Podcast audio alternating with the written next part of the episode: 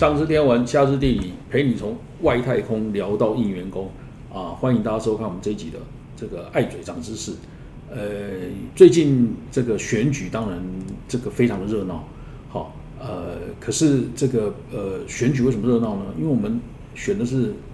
总统跟立法委员啊，好，尤其是总统。我想现在如果问呃这个台湾民众哈一个非常直截了当的问题哈，就是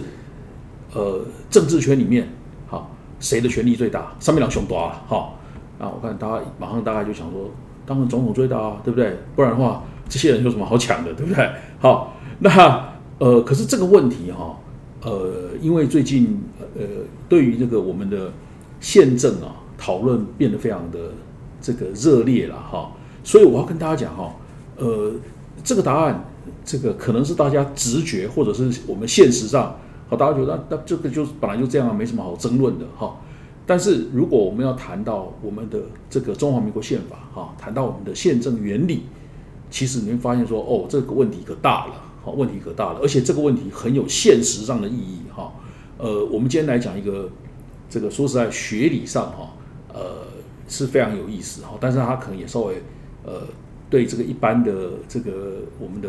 网友来讲哈，呃，稍微有一点深奥哈，但是我们会尽量讲的让大家啊，可以这个呃理解哈，就是这个里面的逻辑哈，你不需要是法律系或政治系毕业的哈。呃，这个你也可以理解哈，这个对我们每个人来讲，为什么很重要，有现实的重要性哈。所以那个呃，阿伯今天请到一个呃，我非常好的一个朋友哈，呃，他这个说实在，我我觉得我自己的学问也不差了哈。但是我这个朋友呢，呃，他我们刚才说法律系跟政治系，我只有念法律系啊哈，那个政治系我只有修过一些课啊。但是我现在讲的这一位哦，他法律系跟政治系的学位都有拿过哈，他。是呃，我台大法律的学弟，然后他是他也拿到台大政治系的学位哈，所以大家知道说这个呃双修的人哈，呃确实比人家厉害哈。我们来跟大家介绍一下我们那个东吴政治系的苏子乔教授哈，我们今天请他来当我们的来宾哈。那哎，子乔跟大家问好一下。呃，各位听众、各位网友，大家大家好，好。哎，子乔，是我刚刚讲说你是双修的哈，两个都可以哈，所以呃，就这个法律规范的层面，或者是就呃呃，政治的这个呃呃运作的实的实践的面向哈哈，你你你你你大概就是是融会贯通的啦。我们先来讲说，为什么我刚我我讲这个事情，我们先跟大家解释一下。大家都直觉觉得说，在我们的政治的这个体体系里面哈，很很很容易就回答说，哎，你这个我们政府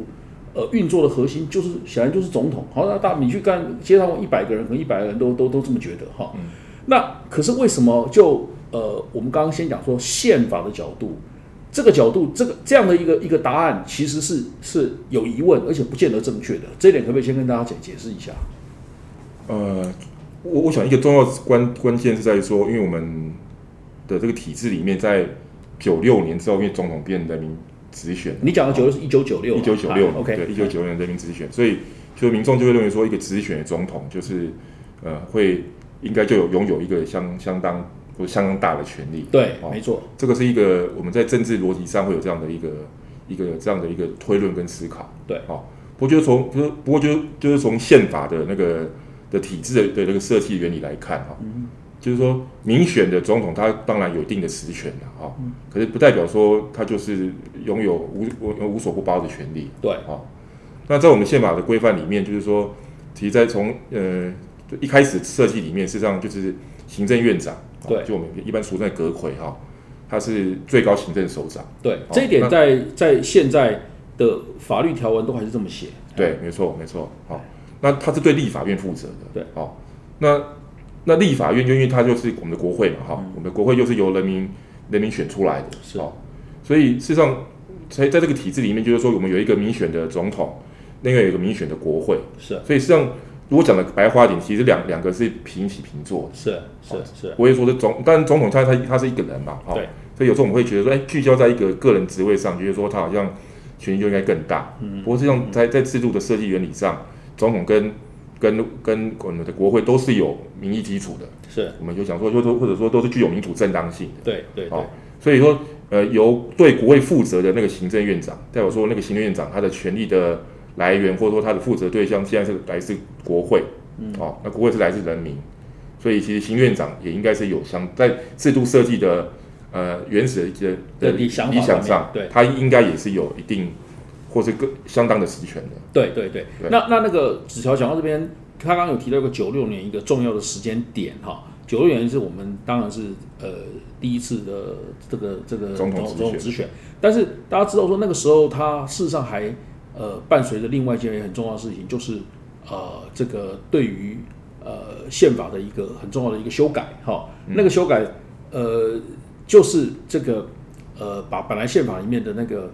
呃呃总统提名的行的行行政院长必须经过立法院同意同意这件事情。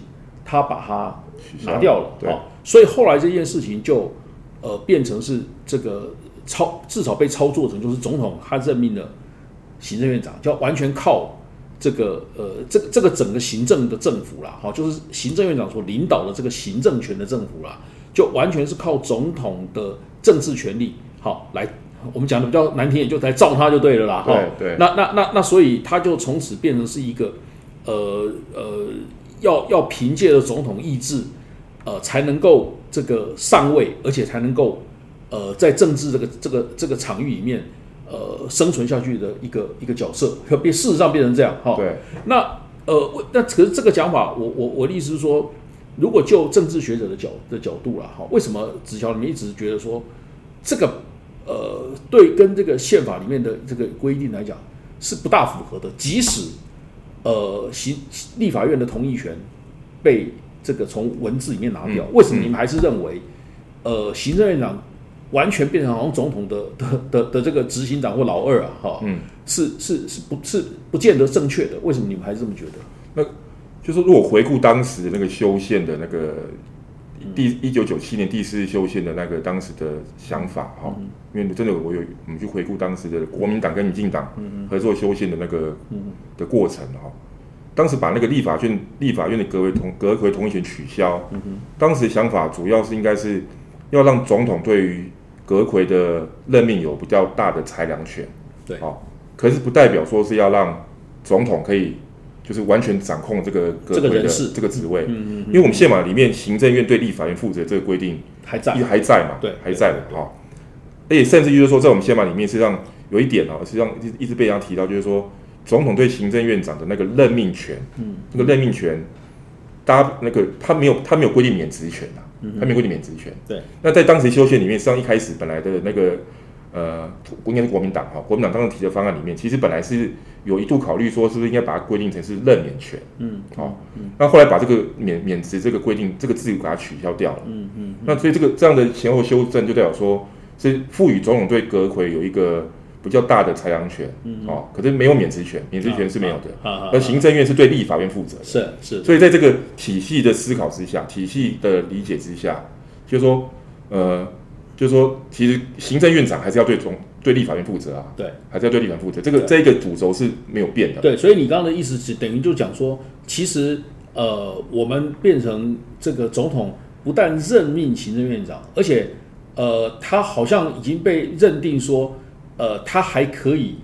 这个认他认为适合的适当的时候就叫他下来。这一件事情是后来被操作出来的对结果好，所以。我们要讲另外一个，跟大家讲另外一个一个重要的观念。这刚子乔讲的是九六年的时候，我们来讲的这个第一个，哈，我们把它叫做重要的宪政时刻了，哈。如果刚刚讲说那个呃修宪，哈，那算第一个，好，我们讲第二个好了。第二个重要的宪政时刻，事实上就是在在扁政府上来的时候，因为扁政府上来的时候，我们把它叫做第二个重要时刻，因为那个时候刚修宪几年以后，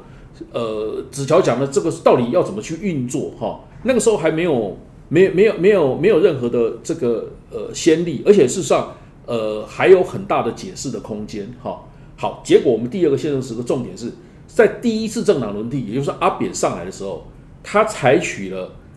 呃对他自己的权利扩张极呃极大化的一种解释。那当然这个就是他后后来讲的，我们讲说那他那时候阿扁当总统，但是后来呃二零零一年。这个立法院改选，哈，那个时候那时候刚好我也在当立委。二零年立法院改选的时候，是国亲加起来的联盟联盟过半，哈，所以就会变成是，哎，你讲那个状况变成是一个问题了，就是说，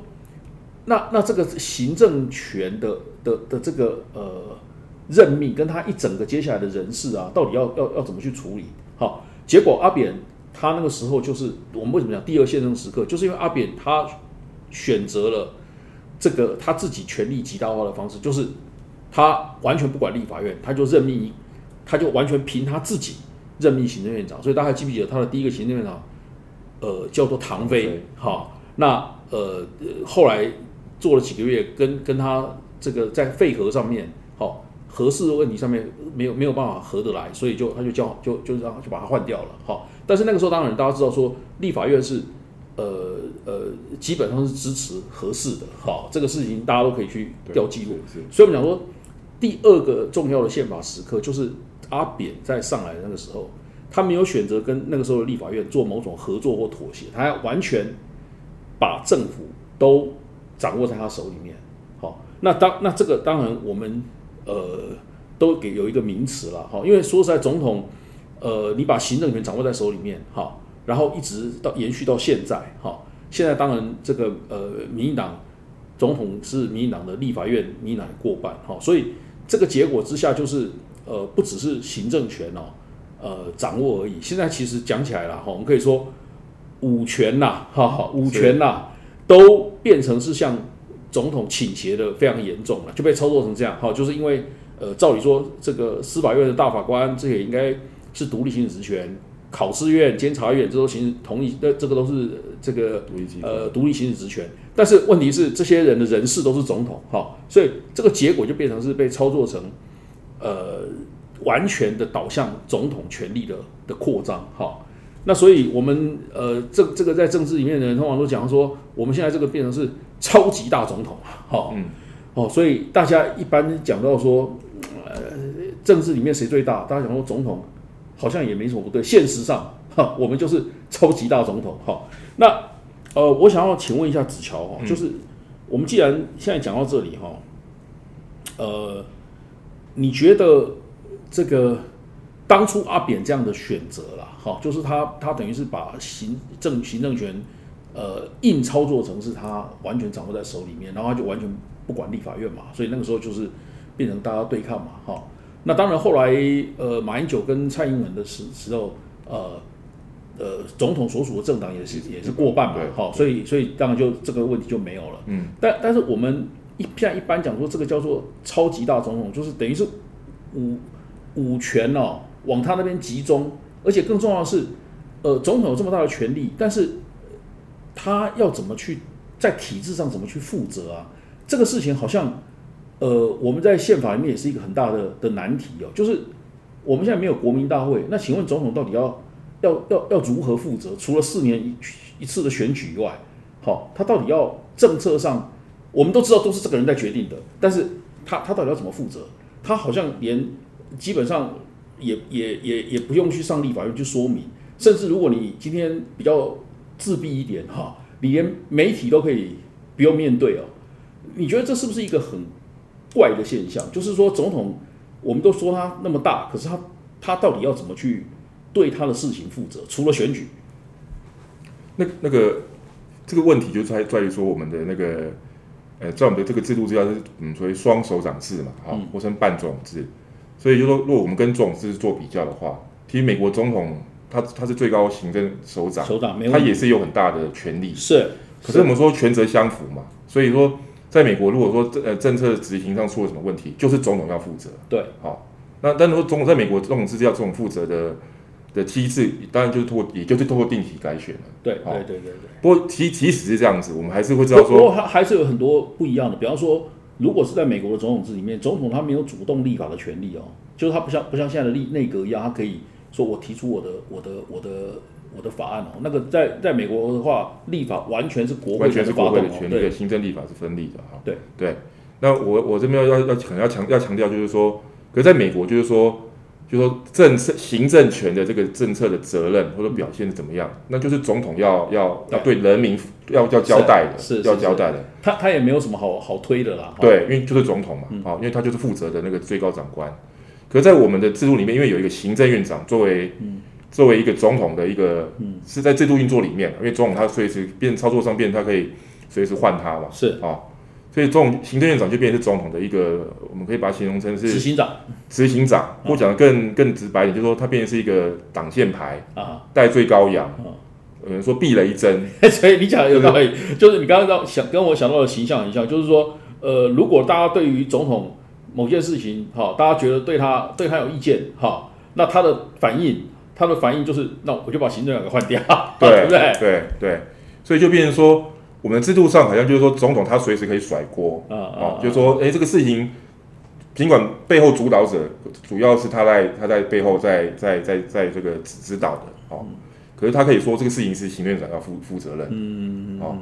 那那那这就这个就会让我们就是权责相符是最基本的一个原理嘛。啊，那负责任，有有责任的提，诶、有权利的提议是总是是总统，对，可是负责任的是是是是行政院长，行政长，对对行政院长。对，行政 长，我们想你想到一个，你讲到想到一个漫画，就是好像是说，呃，那个什么，有有有有一个有一个漫画说，呃呃，不管谁欺负我，好，反正那个呃，我我都我我对我来讲，你欺负我，你欺负我，我就打那个老鼠，然后呢，呃，不管是是是那个狮子啊、老虎其实我，都打那个老鼠，然后呢，国际关系上也有一个讲法是那个专门讲北韩的啦，说呃，不管谁打我，我就要打南韩。哦 这这有有类似的味道，呃有点这个味道，就是说不管总统不管什么什么事情，反正呃不管谁，不管到最后呃你说谁要他负责，他到最后的的方法都一样，换新的院长。对对，所以我我我感觉到就是说，我们现在制度上的问题就在这个地方，嗯嗯嗯哦。那我我觉得当时陈水扁总统他的那个做法哈、哦，有一个他之所以有一个操作的空间哦，是因为他代表新的民意，嗯。哦，那当我是党千年的时候了哈、2000那立法院，嗯，立法院是九八年一九九八年选出来，对对对，所以他这个在民众的的一个直觉上，觉得哎，他代表新民意，所以他有一个比较大的一个空间，说他可以去，因为这样号召政党轮替嘛，他可以要改变新局，这是一个。对对另外就另外一个一个一个制度上，就是说我们的立法院有倒阁权，嗯。可倒阁之后总统可以解散立法院，嗯嗯所以在这个挂钩之下，让总统有一个嗯。有一个操作的空间，就是说他知道立法院不敢不敢发动这个。不敢发动倒阁嗯权。嗯嗯嗯好那这是因为当时那个时空背景之下，嗯嗯有有有这样的一个空间嗯。嗯可是我觉得这个当时这样的操作，就是不不不是一个好的一个典范。嗯嗯哦，有八年的运作是这样子。对对对，所以但是我们还是要说，呃，就这个学理上来讲，那是一个我们可以称作宪政时刻，因为就是呃阿扁这样的一个对于呃宪政的一个操作，跟他对宪法的一个解释，当然他的目的是要把权力紧紧的握在自己的手里面，哈，就是他他他把那个空间呃等于解释成对他最有利的一个方向，哈，但是他这样的对后来事实上当然发生呃很多这个后遗症了，哈，很多后遗症就是他的这个操作后来就造成后来呃我们那个超级大总大总统还有行政院长的地位的没落，变成是一个呃好像变成是一种一种常态了，哦。好，那假如他那个时候是一个宪政时刻，哈，我我们现在就要来跟大家讲另外一个问题，就是说，呃，我们在跟这个不少学界的朋友在聊天的时候，就就突然想到一个，就是说，呃，现在我们可能也要面临一个一个新的，好，如果讲说这是第二个、第三个可能的宪政时刻，就是最近有呃有人因为政党合作的关系，哈，一直一一直在这个呃宣扬一个理念，叫做呃政党合作联合政府，哈，那呃。我我们觉得说，这个是为也可是我们在这个宪政上可能的第三个重要的宪法宪政时刻哈。呃，那个子乔可不可以跟我们讲一下？就是说，呃，如果呃这个联合政府这个观念，因为现在有要政党合作，过去因为都没有没有所谓政党合作嘛，好，大家都是想说，反正那个行政权我选上总统就我全拿嘛，哈，嗯，那呃现在是因为有政党合作这个这个这个契机，然后又讲说哦那个呃现在这个超级大总统这个情况，但很多人也觉得我们不要再再再这样子了，好，所以变成是呃有这个情有有这个可能性啦，哈，但是我想要请子乔来跟我们讲一下，就是说呃联合政府的概念是是是是什么？好，很多国家好像都有做过，比方说欧洲的德国啊、法国啊，好像都有做过。可是我们完全没有这种经验，然后呃，很多人直觉想法就是说啊，你们就是不是要分职位哈？我觉得这个部分呃，既然牵涉到我们讲第三个重要的宪政时刻啊，子乔可不可以跟我们讲一下，联合政府要是真的要做的很，他他他他架板的啦，嗯，好，应该要怎么做？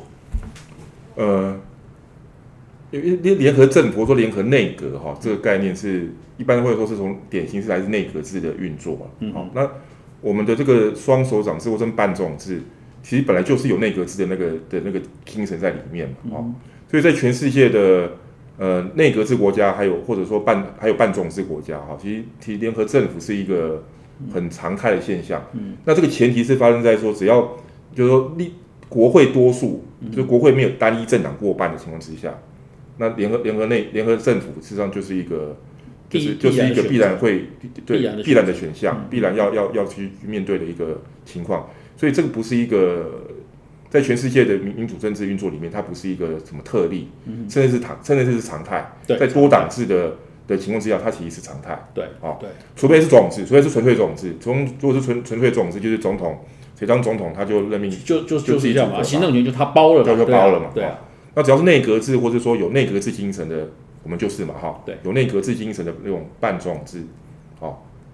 那个那联合内阁在当国会中各党不过半的单一没有单一政党过半数的情况之下的话，那它就是一个，因为内行政院要对立法负责嘛，或者说内阁要对国会负责嘛，那在内阁对国会负责的这一个这个精神之下，也就代表说，就应该是有国会的多数支持的，国会多国会多数支持，但那多数指的是过半数哦，哈。国会过半数支持的这个内阁来来来来执政。啊，哦，那既然要获得国会过半数的支持，那当国会中没有政党过半数，那就那就就是联合，就是要联合嘛，对，哦，那当我们有一个人民直选总统存在，哦，那就是说在这个架构之下，总统就应该是要尊重，嗯，尊重国会的的这个多数的联盟的。的的这个支持的这个这个这个行政院长，对，但我们就说总统他对行政有任命权，所以他对这个职位当然他还是有他的一个对裁量空间，对哦，因为我们没有同意权的，对，同意权取消，第二个这个当时用意是确实要让总统比较大的裁量权，对，可是不是要让总统独断，对，完全做决定在不不管完全不管国会的这个这个国会中的政党生态，嗯，然后完全让总统决独断这个行政院长的这个职位，是是是，对，所以所以呃。我我们讲这个这个这个联合任务，事实上，呃，在这个很多国家了哈，如果大家可以去自己去 Google 一下资料哈，它事实上都是呃，不但不但是大家有这样的一个一个一个想现实需要了哈，就是要追求国会要过半哈，然后组然后才来这个组成一个政府，而且呢，大家还必须呃有白纸黑字的协议呀，哈，所以这些事情都是公开呃。受监督的哈，而且说实在，大家这个东西还不只是职位哈，他是不是还是不是还要谈到说大家有一些共同的的理念呢？好，不然的话，那个那个大大家的这个协议啊，如果说你支持这个，你是你是非一个极左派，我是极右派，大大家事实上也也也也很难拼得起来啊。好，这个在国外是不是都是这样？是是，呃，联合政府的经验哈，就是从如果从世界各国来看哈，就是说。确实，又是有些国家，它的联合政府的那个运作是不稳当、不稳定的。嗯，那原因就出来在于说，那个组成内阁的政党，他们之间的立场并不是那么的一致啊。就像意大利啊，因为当政党很多，然后组成联合内阁的政的政党是很多的情况之下，那就就人多嘴杂嘛。嗯然后政党立政党立场其实本来又没有一致，又要要硬要组成。嗯。那当然就就容易就是上台之后，可能就因为某些政策的。立场不同，就就就退出联合内阁了，那可能这个内内内阁就垮了。嗯，哦，可在在有，可是，在有些哈内阁制国家，比如德国，它德国内阁内阁是非非常的稳定的，稳定的，因为基本上就是一大加一小。对，但目前是以大家两小。好，目前这情况是是比较少见，就是说，它主要过去长期的经验就是一个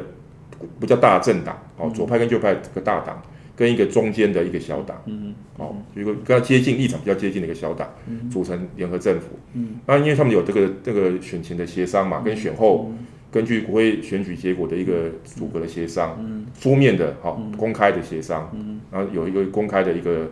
我们说书面的契约，是是。在这个背景之下，所以德国的联合内阁是非常非常稳定的，是是是非常稳定的，就在一个共同的这个共识之下。所以在在德国说内阁制之下，说内阁可以提前解散国会啊，哦，说这个，所以可在德国从来没有发生，没有几乎几乎没有发生过没有，用过，备而不用的，就是每四年就是固定，每四年国会大选就产生新的新的政府。